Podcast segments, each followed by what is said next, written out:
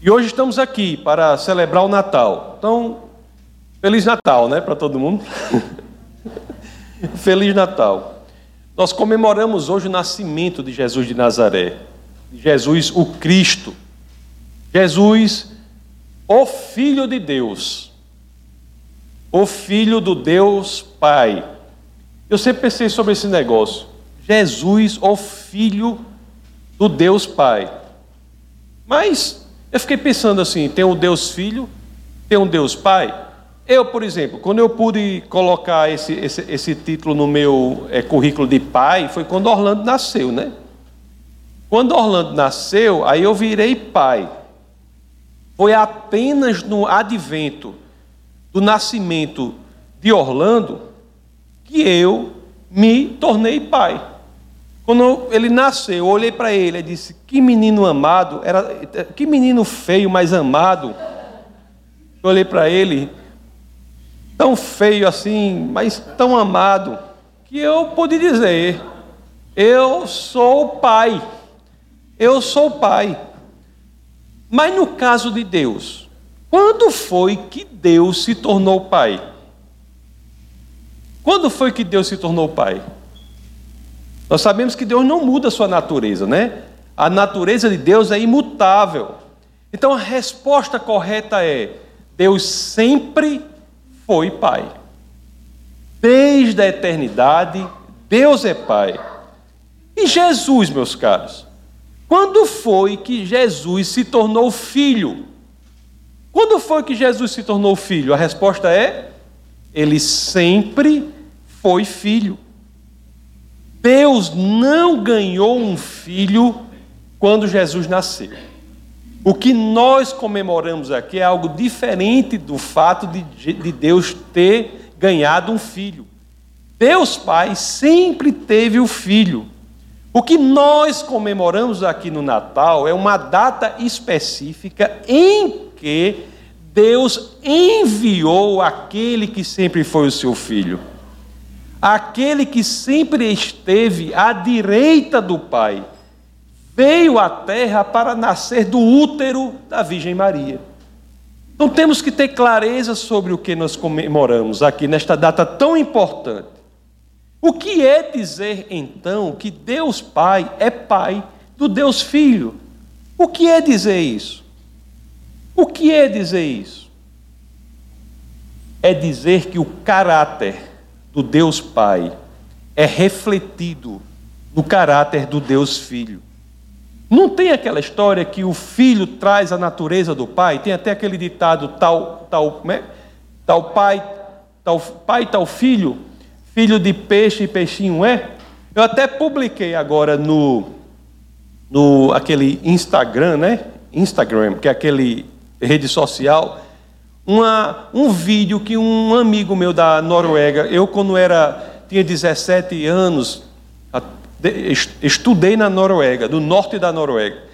E ele me mandou, foi antes de ontem, foi ontem. Mandou ontem um vídeo, quando eu tinha 17 anos de idade, fazendo pão. Aquele, fazendo pão, quando eu tinha 17 anos, ele desenrolou esse vídeo, me mandou. Aí eu publiquei, né? Achei assim uma coisa incrível aquilo, né? Aí eu publiquei aquilo e muita gente achou que era Orlando. Foi, parece que Jet e outras pessoas, todas acharam que era Orlando viram em mim Orlando. Ou seja, o filho reflete, de certa forma, o caráter do pai. Dizer que alguém é filho de alguém outro é também dizer que há as características no filho que estão no pai. É isso que dizemos, meu, meus queridos. Quando falamos e mesmo quando lemos na Bíblia expressões como filho de Deus, ou mesmo quando dizemos filho do diabo, a própria Bíblia usa a lógica de falar de filho quando quer dizer que há o reflexo da natureza do pai no filho. Lá em 1 Samuel 2:12, 1 de Samuel, capítulo 2, verso 12, nós temos essa lógica utilizada aqui, quando as escrituras dizem assim, ó. Eram, porém, os filhos de Eli, filhos de Belial. e não se importavam com um senhor. O que quer dizer Belial? Quer dizer imprestável, e não é bom para nada, não proveitoso, companheiro vil. O que que estava a Bíblia está dizendo aqui? Está dizendo que, embora aqueles fossem filhos de Eli, eles apresentavam características de outro, mais especificamente do diabo, como se filhos do diabo fossem. É por isso que a Bíblia diz: eram, porém, os filhos de Eli, filhos de Belial. Ou ainda, de outra forma, nós vemos nas Escrituras uma passagem em que dão apelido a José, lá em Atos capítulo 4, verso 36. As Escrituras dizem assim: José, Atos 4, 36. José, um levita de Chipre, a quem os apóstolos deram o nome de Barnabé, que significa encorajador. Barnabé, filho do encorajamento. Filho do encorajamento. Era a personificação do encorajamento, como se filho do próprio encorajamento fosse. Então, filho tem essas características, é isso principalmente que queremos dizer quando falamos que Jesus é filho de Deus. No próprio Sermão da Montanha, Jesus usa o termo filho dessa forma. Lá em Mateus 5,9, o famoso Sermão da Montanha. Mateus 5,9, as Escrituras dizem: Bem-aventurados os pacificadores, pois serão chamados filhos de Deus. Por que os pacificadores serão chamados filhos de Deus? Porque ser pacificador é refletir o caráter de Deus e, portanto, se você reflete o caráter de Deus, você poderá ser chamado de filho de Deus. Então, qual é o sentido mais correto para nós entendermos a frase Jesus, filho de Deus? Qual é o sentido mais correto? Não é o sentido que eu emprego quando eu falo Orlando, filho de Tassos, no sentido de que ele nasceu biologicamente, ele veio a existir. Jesus nunca veio a existir, ele é o próprio Deus, que existe desde sempre, inclusive fora do tempo. Quando nós dizemos Jesus, Filho de Deus, ou Cristo, Filho de Deus, é porque nós estamos querendo dizer que Ele é tudo o que Deus é, só que em carne, encarnado entre o Pai, o Filho e o Espírito Santo não há hierarquia, nem mesmo em tempo de existência. O Deus Trino sempre existiu. Ou como eu disse, existe inclusive fora do tempo. Todos são um, igualmente Deus. Isso é importante porque há algo em Cristo que também comemoramos no Natal. Porque eles são iguais hierarquicamente, mas Cristo, sendo igual hierarquicamente às outras pessoas da Trindade, ele toma uma opção. Ele faz uma opção, ele opta, ele desempenha um papel de limitação. Cristo escolhe restringir-se não na sua natureza de Deus, mas na sua posição enquanto Deus. O Natal é, portanto, meus queridos, a comemoração do Deus que vem à terra como homem, nasce como homem para nos salvar. Lá em Filipenses, capítulo 2, verso 6, é isso que as Escrituras dizem quando lemos assim: que, embora sendo Deus, não considerou que o ser igual a Deus era algo a que devia apegar-se. O que comemoramos no Natal, meus amados, é algo absolutamente incrível, quase que inimaginável. Jesus sendo o próprio Deus, Criador dos céus e da terra, Criador de todo o universo, ele opta por assumir uma posição em que ele seria cuspido, batido, humilhado e assassinado na cruz. E tudo isso por nós.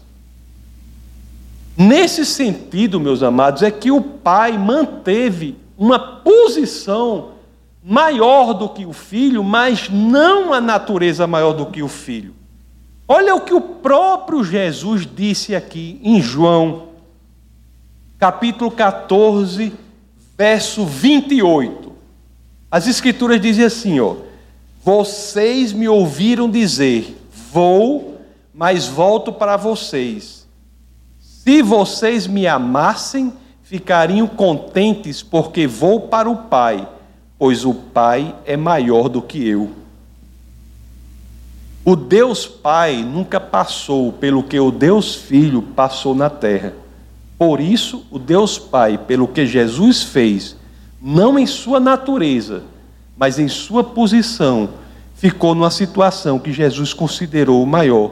É como, por exemplo, na organização do Estado brasileiro, para que nós entendamos na organização do Brasil. O presidente da República exerce uma função maior do que a que qualquer um daqui de nós exerce. Não é verdade? Mas em nada, em sua natureza, ele é maior do que qualquer um aqui. O ponto mais humilhante pelo que Deus passou foi a cruz. E é impressionante que é nesse ponto mais humilhante da trajetória de Jesus de Nazaré que se deu a representação mais sublime do amor. Há uma passagem impressionante, meus queridos, sobre essa relação da atividade do Pai e da atividade do Filho. Olhe só, Jesus sendo Deus, escolhendo passar pelo que ele passou via terra, passar pelo que ele passou por nós. Lá em João capítulo 5, verso 19, nós temos uma passagem aqui que eu acho incrível sobre a relação das atividades que exerce o pai e o filho. Olha o que as escrituras dizem. Ó. Jesus lhes deu esta resposta. Ele sendo questionado lá, ele deu a resposta. Eu lhes digo verdadeiramente que o filho não pode fazer nada de si mesmo, só pode fazer o que vê o pai fazer, porque o que o pai faz, o filho também faz. Nós temos aqui duas afirmações, duas informações, se assim preferem. A primeira é que o filho não pode fazer nada de si mesmo, só pode fazer o que vê o pai fazer. Por outro lado, nós também sabemos que o, o que o pai faz, o filho também faz. Se de um lado o filho só pode fazer aquilo que vê o pai fazer, por outro lado, tudo que o pai faz, o filho também faz. O filho é reflexo do pai e a atividade do pai reflete a do filho. Um é reflexo de outro. Jesus é o Emanuel, meus queridos, é o Deus entre nós. E é a vinda do próprio Deus entre nós que comemoramos. É uma data importantíssima. Mas tem muito mais a ver com isso. Muito mais. Nós comemoramos, pelo que vimos, a própria possibilidade de conhecer o Deus Pai. Se conhecemos Jesus, pelo que vimos, conhecemos o Pai. É isso, é uma dádiva incrível. Nós temos a possibilidade de conhecer aquele que criou tudo a partir do nada em que em quem todas as coisas fazem sentido. Há o caminho para conhecer o Deus, que é Jesus. Nós vemos em João capítulo 14, Versos 8 a, versos no, a verso 9, versos 8 e 9, verso 8 a 9 do capítulo 14 do Evangelho de São João, nós vemos que Jesus deixa exatamente isso que eu falei, bem claro para Felipe. Que diz assim, ó, disse Felipe: Senhor, mostra-nos o Pai, e isso nos basta. Ele estava ansioso, ele queria saber do Pai, mas ele não havia entendido que ver o Filho é ver o Pai, porque o Filho é filho de Deus Pai. Aí Jesus, aí continua as escrituras. Jesus respondeu: Você não me conhece, Felipe? Mesmo depois de eu ter estado com você, vocês durante tanto tempo, quem me vê, vê o Pai. Como você pode dizer, mostra-nos o Pai? João capítulo 1, 18, a mesma coisa. Ninguém jamais viu a Deus, mas o Deus unigênito que está junto do Pai o tornou conhecido. Segunda carta aos Coríntios, capítulo 4, verso 6. Paulo estabelece a mesma verdade, que muitas vezes são negligenciadas essas verdades por nós cristãos, quando, quando encaramos a pessoa de Jesus de outra forma, não como a do único e verdadeiro Deus. Segundo aos Coríntios 4:6, pois Deus que disse: das trevas resplandeça a luz, ele mesmo brilhão, brilhou em nossos corações para a iluminação do conhecimento da glória de Deus na face de Cristo. O que mais comemoramos no Natal, meus queridos? O que mais? Como comemoramos a vinda do próprio Deus à terra? Foi o Deus que veio à terra na figura de Cristo. Nós podemos saber muitas coisas. Por exemplo, uma coisa que sabemos como consequência disso é que a cruz não foi um ato de crueldade. A cruz não foi um ato de crueldade, mas foi um ato de amor. Imagine se Jesus não fosse Deus. Se não fosse o próprio Deus que tivesse vindo à terra, a cruz nem de perto seria um ato de amor, seria um ato de injustiça um ato de crueldade. Seria o ato mais terrível de crueldade com uma pessoa. Seria como se Deus estivesse escolhido uma pessoa para sofrer pelos outros. Como Cristo é Deus, Ele é o próprio Deus, é que a cruz é um exemplo de amor. Pois foi o próprio Deus que escolheu enviar-se a si mesmo para sofrer em nosso lugar. A vinda de Cristo é um ato missionário do próprio Deus para sofrer Ele mesmo em nosso lugar. E nós sabemos que esse ato é um ato de amor, porque Ele escolheu Ele mesmo passar por isso e não escolheu uma pessoa que, se, que não fosse Deus, porque se tivesse feito isso, seria um ato de crueldade. Sim, meus queridos, comemoramos isso no Natal, o amor. Lá em Romanos capítulo 5, verso 8, as escrituras dizem assim: Mas Deus demonstra seu amor por nós. Cristo morreu em nosso favor quando ainda éramos pecadores. É pelo fato de Jesus ser Deus que Deus demonstra o seu amor por nós. E é isso, ele ter vindo na forma de homem no Natal que comemoramos hoje. O próprio Deus, ele se envolve totalmente, plenamente.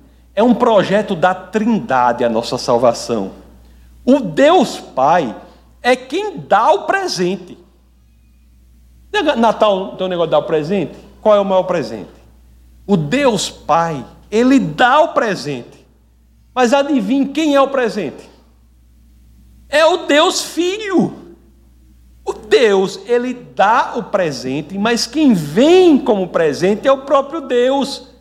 Ele não só é aquele que dá o presente, mas ele é o próprio presente. E quem é que vai levar o presente até você? O, a terceira pessoa da Trindade, o próprio Deus. Ele faz, ele, ele produz o presente, ele é o próprio presente, e ele ainda é o correio, né? Que é o.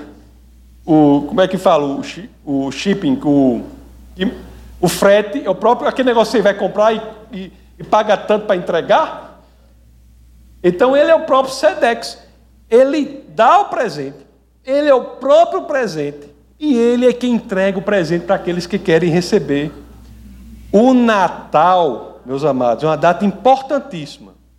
É um momento em que não só adoramos a Deus pelo que Ele é, mas também adoramos a Deus pelo que Ele fez por nós. É o momento de agradecer a Deus, meus amados, pelo plano mais bonito que a história já registrou. O Natal é a comemoração do incomensurável amor, do amor que você não pode medir. O Pai demonstra o incomensurável amor, dando o seu próprio filho por nós. O filho demonstra o incomensurável amor, sendo o próprio presente para nós. E o Espírito Santo de Deus demonstra o incomensurável amor, estando pronto para levar esse presente para todos aqueles que assim queiram. É no Natal que comemoramos aquilo que o grande C.S. Lewis registrou em uma frase. Ele disse assim: o, fato que comemoramos, ele registrou em uma só, só frase. Ele disse assim: C.S. Lewis, o Filho de Deus tornou-se homem para possibilitar que os homens se tornem filhos de Deus. Aleluia, irmãos. Vamos orar.